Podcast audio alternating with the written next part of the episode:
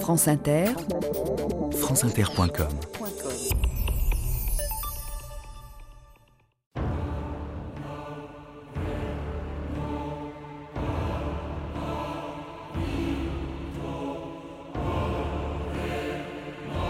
L'histoire n'est qu'une suite de mensonges avec lesquels on est d'accord.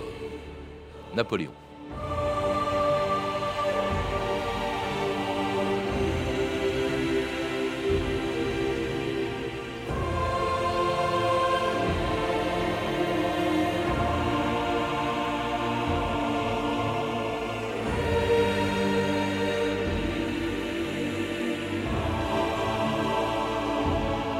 2000 ans d'histoire.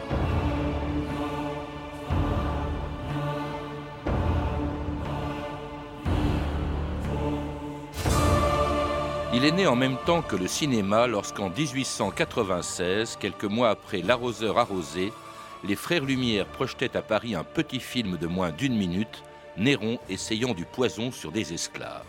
C'était le premier péplum de l'histoire du cinéma. Il faut croire que le genre a plu, puisque depuis les frères Lumière, l'Antiquité a inspiré plus de 2200 films, les plus grands réalisateurs et comédiens du cinéma, et fait rêver des millions de spectateurs venus voir le martyr des premiers chrétiens dans Covadis, Charlton Heston dans Ben et les Dix Commandements, les muscles de Kirk Douglas dans Spartacus, et le péplum le plus cher de l'histoire du cinéma quand il est sorti en 1963, le Cléopâtre de Joseph Mankiewicz. Elizabeth Taylor as Cleopatra, Siren of the Nile. Her stunning beauty and notorious intrigue turned the tide of civilization. Richard Burton as Mark Antony, rash, impetuous leader of once invincible legion, dreaded adversary on the field of battle. Rex Harrison as Julius Caesar. Il semble que quelqu'un m'apporte un présent de la part de la reine Cléopâtre. Qu'on me l'amène, Flavius. Tu es celui qui apporte le présent de Cléopâtre Alors pose-le à terre et va-t'en. Ce tapis semble inoffensif. J'ai reçu l'ordre de ma reine de remettre son présent à César en personne et à lui seul. Je trouve que l'on peut mieux juger les qualités d'une marchandise quand on examine le revers d'abord. Salut, ô Cléopâtre, divine par Horus et Ra, bien-aimée de la lune et du soleil, fille d'Isis, souveraine de la haute et basse Égypte, reine.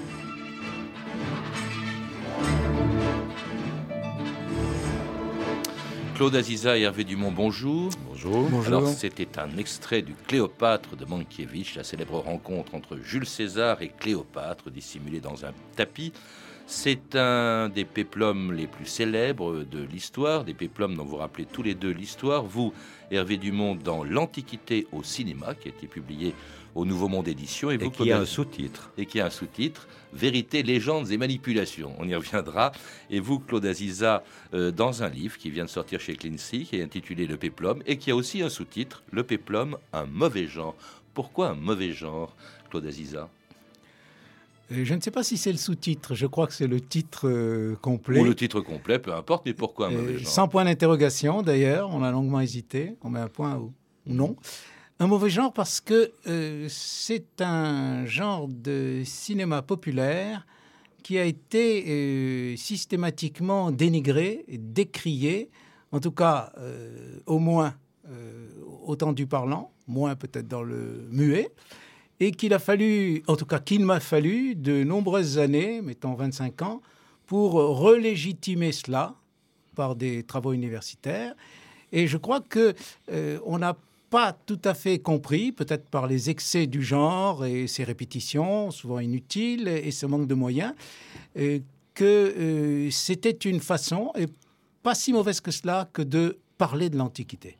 Alors on le fait ça depuis longtemps euh, au cinéma, vous le rappelez Hervé Dumont, puisque on trouve dans votre livre, un beau livre bien illustré, les 2200 titres du, du cinéma, de ce genre de cinéma, euh, le, péplum, dont le premier donc sort en même temps d'ailleurs que le cinéma. C'est, je l'ai cité tout à l'heure, un film projeté par les, les frères Lumière en 1896, avec d'ailleurs un titre euh, évocateur, Néron essayant du poison sur des esclaves. Je crois que Néron, c'est sans doute le le plus représenté, ou un des plus représentés avec Cléopâtre et César dans les péplums.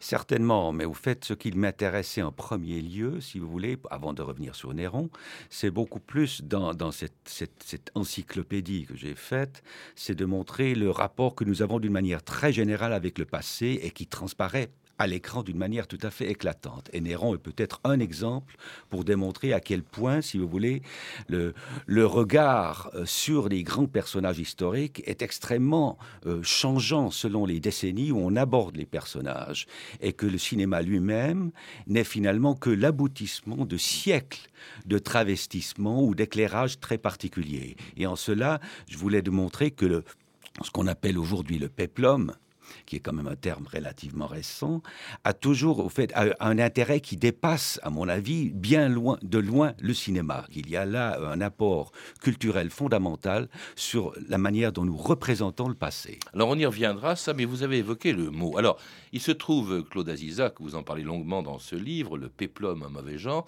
parce que le mot est apparu bien après le premier des péplums, après ce fameux euh, Néron des Frères Lumière, puisque c'est au début des années 60. Alors pourquoi, que, que signifie ce mot d'abord, quand est-ce qu'il apparaît et pourquoi a-t-il donné son nom à ce genre de cinéma, Claude Aziza? Oui, alors tout d'abord quand même quelque chose d'assez amusant, c'est que les centaines de réalisateurs qui ont tourné des péplums n'ont jamais su qu'ils tournaient des péplums, ce qui est quand même un paradoxe. Euh, à ma connaissance, d'ailleurs, euh, aucun réalisateur euh, n'a dit je tourne un péplum. Vous voyez, John Ford se présente en disant je m'appelle John Ford et je, je fais des westerns. Moi, j'ai entendu personne dire je m'appelle euh, Freda ou Kotafavi euh, et dire je, je tourne. parce que le mot est récent, c'est vous qui le rappelez. C'est ça, le mot est récent. Le mot, il date des années 62-63. D'abord, il signifie quoi? Il faut rappeler, je crois que c'est un vêtement féminin en latin. Le mot, c'est la latinisation du mot grec peplos, qui signifie un vêtement de femme. Hmm. Ce qui est quand même un paradoxe pour ces films qui sont parmi les plus machistes du monde. Ça, c'est déjà un premier paradoxe. Et dont les femmes sont très déshabillées généralement. Oui, c'est ça. Donc, mm. elles ne sont bien que lorsqu'elles enlèvent le péplum, d'une certaine façon. Ou le péplos, on va dire. Mm. Et alors, c'est un petit groupe autour du, du, du MacMahon, dont Tavernier était un des animateurs. J'ai fait faire une enquête par mes étudiantes de détectives qui, dans, les, dans 63 à peu près, au lieu de dire euh, on va voir un film à costume, parce que c'est ça, le film historique, c'est un film à costume, à remplacer costume par le costume antique, en quelque sorte, qui était le mot euh, péplos dans leur esprit. Peut-être avait-il fait du latin ou du grec, je ne sais pas. En tout cas, euh, euh, la critique a, suivi et on a trouvé d'ailleurs péplum, des péplums avec un S, et quand on savait le latin, on disait des péplas, c'était un autre pluriel. Alors ça, c'était au début des années 60, en 63, exactement, mais ceux avec quoi tout le monde est d'accord, ce que pouvaient dire les réalisateurs de Péplum avant que le mot n'existe, c'est que c'était des films représentant l'Antiquité romaine, grecque et même au-delà l'Antiquité égyptienne et même la Bible, comme dans les Dix Commandements de Cécile B. qui était de passage à Paris en 1957. Cécile B2000, l'un des plus grands producteurs de films du monde, et le seul en tout cas qui habite à Hollywood une rue qui porte son nom, Cécile B2000 est à Paris pour présenter son film Les Dix Commandements. Vous avez tiré, monsieur 2000, un grand nombre de vos scénarios de la Bible. Croyez-vous donc à la Bible comme à une source inépuisable de grands sujets de cinéma? Oh yes, both, both the Old and the New Testament are, are an inexhaustible font of material. Mais bien entendu, me répond M. Demille, car l'Ancien et le Nouveau Testament euh, sont des, sources inépuisables de, de, très beaux films, de très beaux scénarios. Cet enfant a été confié au fleuve pour être soustrait à son fatal destin. Je suis la fille du Pharaon, et voici mon fils. Il sera la gloire de l'Égypte, mon fils. Et sa puissance en parole et en action. Les rois s'inclineront devant toi. Ton nom survivra aux pyramides elles-mêmes. Parce que je t'ai sauvé des eaux, je t'appellerai Moïse. Moïse.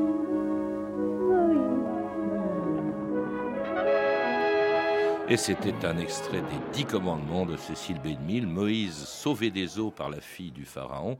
Alors le péplum, vous le rappelez dans votre livre, Dumont s'intéresse à toutes les périodes de l'Antiquité, plus particulièrement, disons, l'Antiquité romaine, mais alors une Antiquité dont on sait finalement peu de choses et qui est largement revisitée, pour ne pas dire transformée, Hervé Dumont. Oui, effectivement, et pour se demander quels sont les moments d'Antiquité qui sont les plus prisés par, les, par l'audiovisuel, il faut d'abord se poser la question, quels sont les pays qui ont, les pays producteurs qui se sont, s'en sont le plus occupés? Et effectivement, c'est d'une part l'Italie et de l'autre part les États-Unis. Il est né en France, mais effectivement, c'est en oui, Italie le, alors, c'est, c'est le paradoxe. Effectivement, le terme lui-même est né en France, mais jamais. Les... Et même, mais même le film, hein, Néron, le, le oui, film oui, effectivement. Lumière, il oui. y a eu beaucoup de petits péplums au début des années 10 en France, mais ensuite c'est devenu essentiellement italien pour la période romaine et puis américain pour l'Ancien Testament.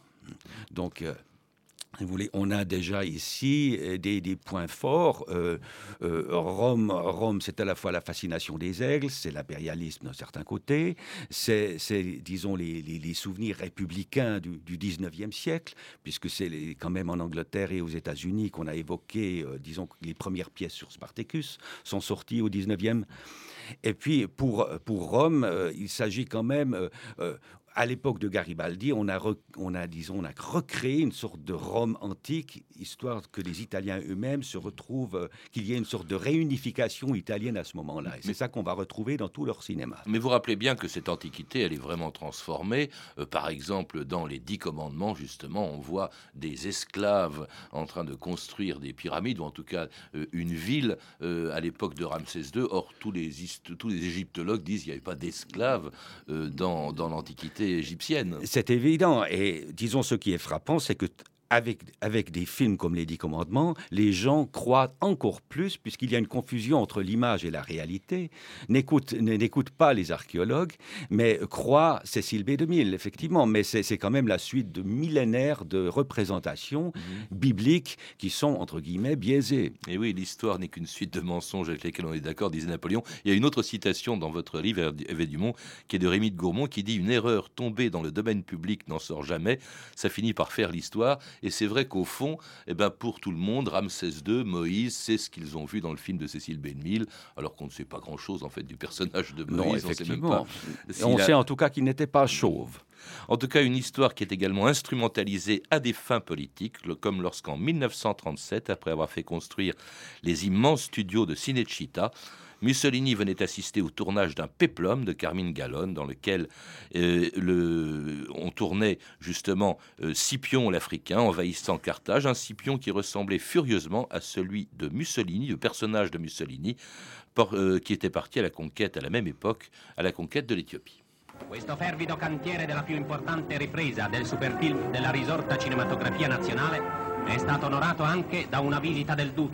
Le plateau du plus prestigieux tournage du cinéma national a été honoré par la visite du Duce pendant le tournage de Scipion l'Africain.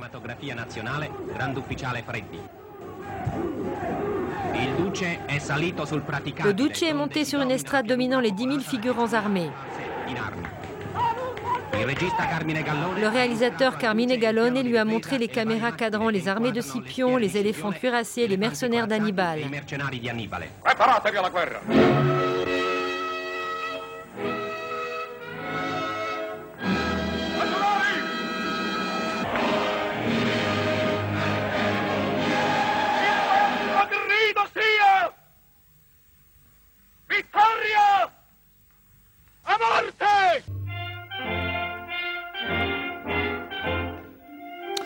La voix que l'on vient d'entendre n'est pas du tout celle de Mussolini, mais celle de l'acteur Hannibal Ninchi dans le rôle de Scipion, euh, l'Africain. Alors là, évidemment, c'est pas un hasard. Avec ce film, le cinéma, le péplum devient de la propagande, Claude Aziza.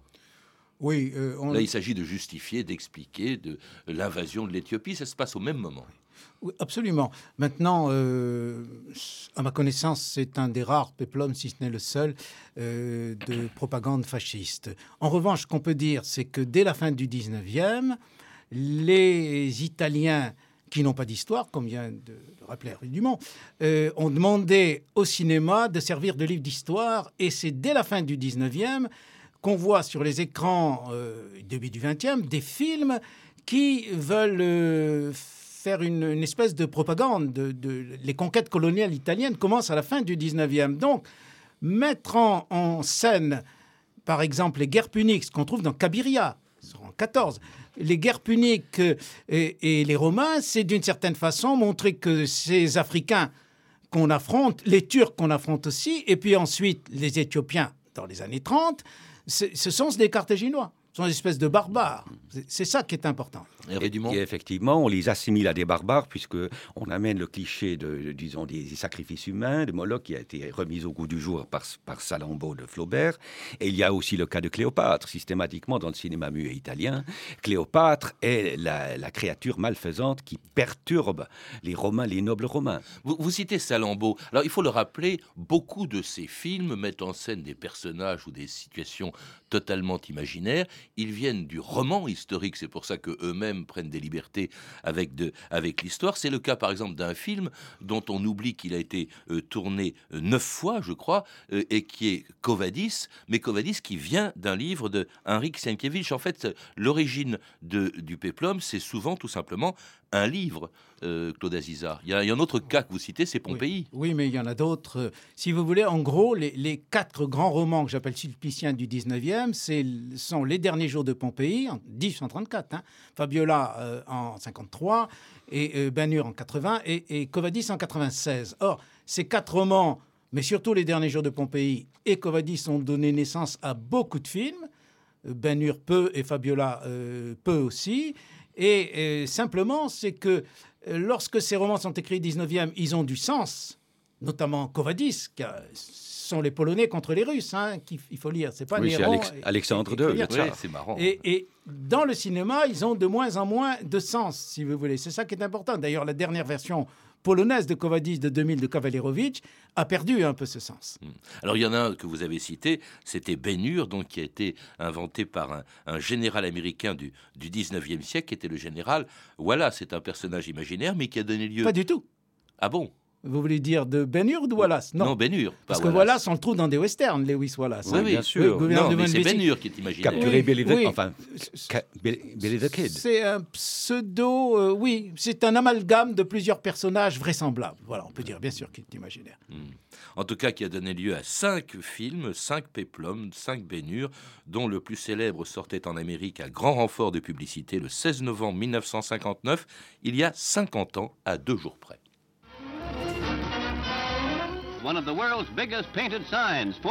Une des plus grandes affiches au monde pour le plus grand film de l'industrie du cinéma. 15 millions de dollars, Ben Hur, le film le plus cher au monde. La Maître Goldwyn Mayer, saluée par la critique. Bientôt sur vos écrans avec Charlton Heston dans le rôle de Ben Hur, un film de William Wyler.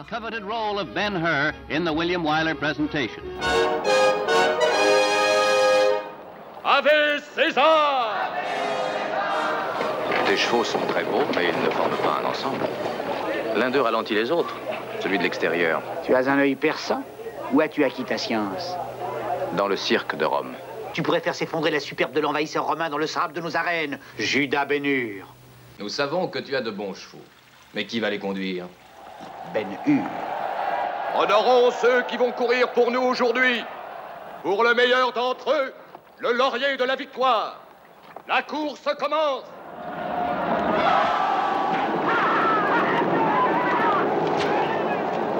Il y a un auditeur qui m'a justement fait remarquer que dans les films, on cite toujours les acteurs, mais jamais ceux qui, euh, font la traduction en français. Là, on a peut-être reconnu la voix de Jean-Pierre Mariel dans le rôle de, Ponce Pilate. Dans ce film mythique, Bénure, on entend la course de chars. Alors là, c'était le morceau de bravoure, un des morceaux de bravoure du, euh, du Péplum. Cette course qui a euh, mis deux ans à être préparée, trois mois de tournage.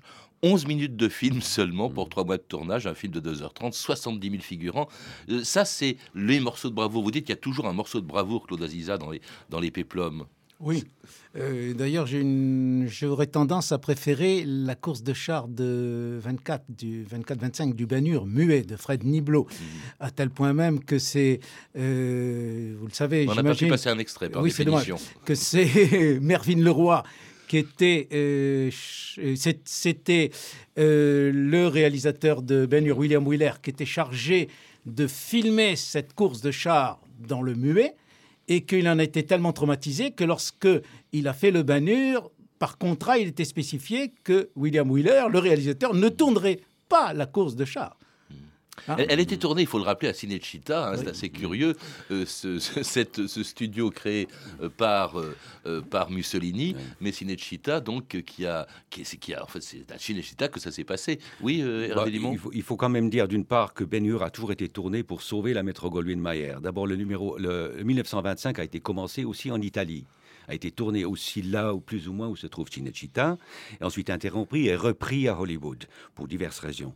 Le film de 1959 a été tourné à Cinecittà pour des raisons purement économiques. Là, la métro Goldwyn-Mayer jouait le tout pour le tout parce qu'il était au bord de la faillite. Et ils ont essayé de refaire le coup de Quo Vadis en 1949-50 qui a sauvé la métro Goldwyn-Mayer. Et c'est le même producteur, Sam Zimbalist, de Quo Vadis, qui va diriger le Ben Hur dont nous parlons maintenant. Et d'ailleurs, ça sera tellement il a, il a éprouvant sauvé, il a sauvé la MGM parce que la MGM 15 a- millions de dollars Voilà. investis, 66 millions de dollars de, de dollars de recettes. Ça, ça a effacé un certain nombre de, ratures, si vous voulez, parmi les films précédents, de, fiascos, et ça a permis à la métro Goldwyn- Goldwyn-Mayer de survivre plus ou moins encore une quinzaine d'années. Comment expliquer ce succès en général d'ailleurs des péplums? Parce que bon, c'est peut-être ça qui donne un mauvais genre. Claude Aziza, vous parlez de mauvais genre, mais c'est les corps bodybuildés. Alors là, on voyait Charlton Heston. C'est des femmes légèrement vêtues qui font un peu fantasmer. Il y a toujours le méchant des tyrans sanguinaires. Généralement, c'est ça le succès du péplum aussi, plus que la réalité historique? Oui, c'est un, un certain nombre euh, d'images, de, de typologies, de morceaux attendus. En fait, euh, les, les extraits à succès du péplum correspondent aux images que nous avons dans la tête. hein. Lorsqu'on veut essayer de rétablir une certaine vérité historique, euh, ça ne marche pas, si vous voulez. C'est c'est ça qui est quand même assez intéressant. D'autant plus que euh, il y a toujours aussi une espèce euh, d'é- d'équivoque dans la façon dont on monte les personnages. Regardez, Ben Hur et Messala, Gori Vidal, qui est un des scénaristes, avaient imaginé qu'il y aurait eu une espèce d'amitié un peu homosexuelle, un, genre coup de foudre, si vous voulez, comme, euh, je sais pas, moi, Jupiter et ses mêlés, ou bien euh, Bacchus et Ariane, peu importe. Mais euh, Charlton Heston n'a pas voulu en entendre parler. Donc, euh, les réalités psychanalytiques qu'on pourrait voir, on ne les voit qu'après coup. Ce qui est, int- ce qui est intéressant, c'est les grands moments qui correspondent à nos fantasmes. Orgyromane, qui n'existe pas d'ailleurs. C'est ça qui est intéressant. Le péplum est fondé sur une notion euh, fantasmatique qu'il ne peut pas montrer. L'orgyromane, par exemple, c'est un genre éminemment familial. Il y a aussi, c'est une des contradictions du péplum. Alors, le, le- on avait dépensé des sommes folles pour Bénur. Le record est largement dépassé euh, quelques années plus tard, en 63, avec le film de Mankiewicz, Cléopâtre, dont on a entendu un extrait au début. Alors là, 44 millions de dollars, mais alors un échec total, hein, malgré Liz. Il faut dire que là-dessus, elle avait pris un million de dollars à elle toute seule. C'était euh, un échec. Et le péplum entame après, en 63-64, juste après Cléopâtre, une traversée du désert incroyable qui a duré 35 ans. Comment expliquer ce désintérêt pour le, péplum, un désintérêt si long? Est-ce que c'est, euh, vous le dites, je crois, Hervé Dumont, d'une certaine manière, c'est euh, une nouvelle mode, celle du western spaghetti? Oui, bien sûr, mais je pense que l'échec, ou disons la disparition du peplum pendant un certain nombre de décennies, tient à deux phénomènes. D'une part, parce que le peplum bon marché, la série bis à l'italienne, a totalement épuisé le jalon, euh, le, le- le- le filon, pardon, et d'autre part parce que on est parti dans ce- ce- cette direction de gigantisme. Cléopâtre, au fait, n'a pas été un aussi grand échec que cela qu'on ne le croit, parce Sur que la finalement, durée, oui. sur la durée, effectivement, et euh, euh, finalement, le plus grand échec, c'est ce qui a suivi cette même en 63 aussi, c'est la chute de l'Empire romain de Samuel Bronston, où on a reconstruit le forum en entier, même beaucoup plus grand qu'il ne l'est en réalité. Je le sais, je me suis promené à l'époque, j'étais à Madrid, et puis j'ai vu ces décors incroyables. Et effectivement, si vous voulez, on arrive là, à un- on n'arrive pas à faire plus que cela. Il, faut- il a fallu le numérique pour qu'on puisse dé- dépasser ce stade-là. La chute de l'Empire romain qui a été la chute du péplum pendant... pendant... Oui, Claude Assisa? Oui, euh, c'est- dommage, parce que la, la chute de l'Empire romain, c'est un, film exceptionnel et qui, en même temps, au, au point de vue politique, reflète moins la chute de l'Empire romain, parce que sous Marc Aurèle, l'Empire romain est en plein essor, que les relations entre l'URSS et les États-Unis à une période de décrispation.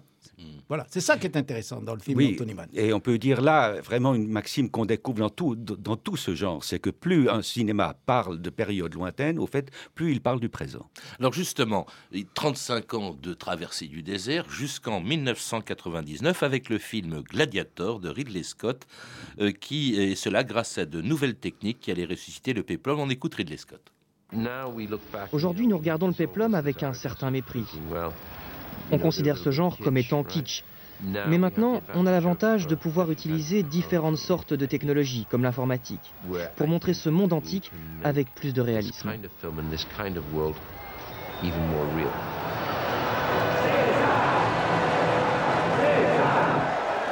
Peuple de Rome Au quatrième jour de la fête d'Antioche, nous pouvons célébrer le 64e jour des Jeux du cirque. Saluez, et ensuite vous lui parlez ensemble. Faites toujours face à l'empereur, ne lui tournez jamais le dos. Allez, et mourrez avec honneur. Là Ceux qui vont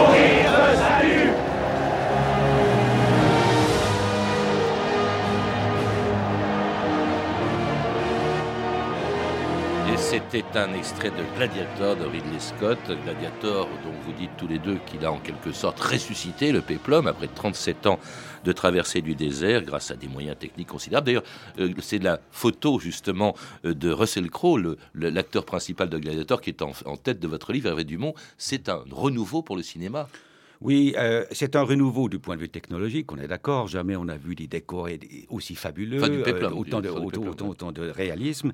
Mais ce qui personnellement me fascine dans ce film, c'est plutôt l'intelligence de l'approche. D'abord, il n'y a plus ce côté kitsch qu'on retrouve chez les 2000.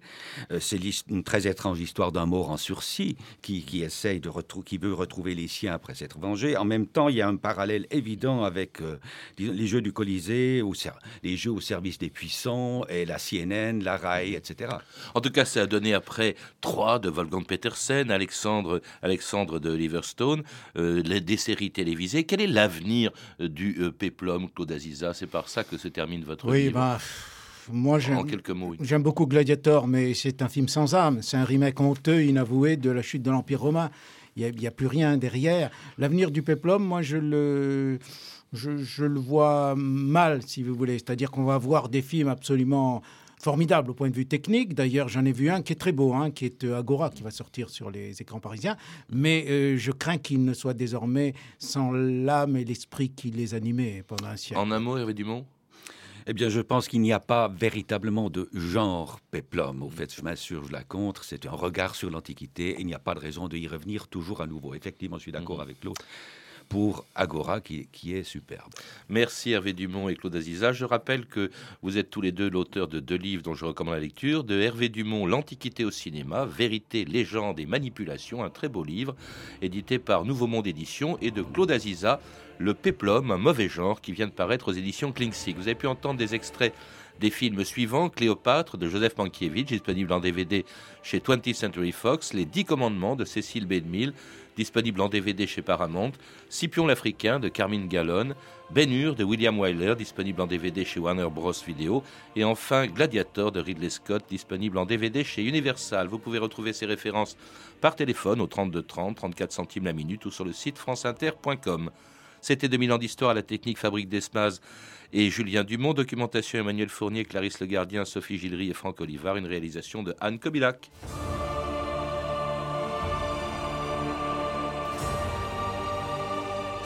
Demain, dans notre émission, l'histoire d'une police très spéciale, une police du sexe, la brigade mondaine.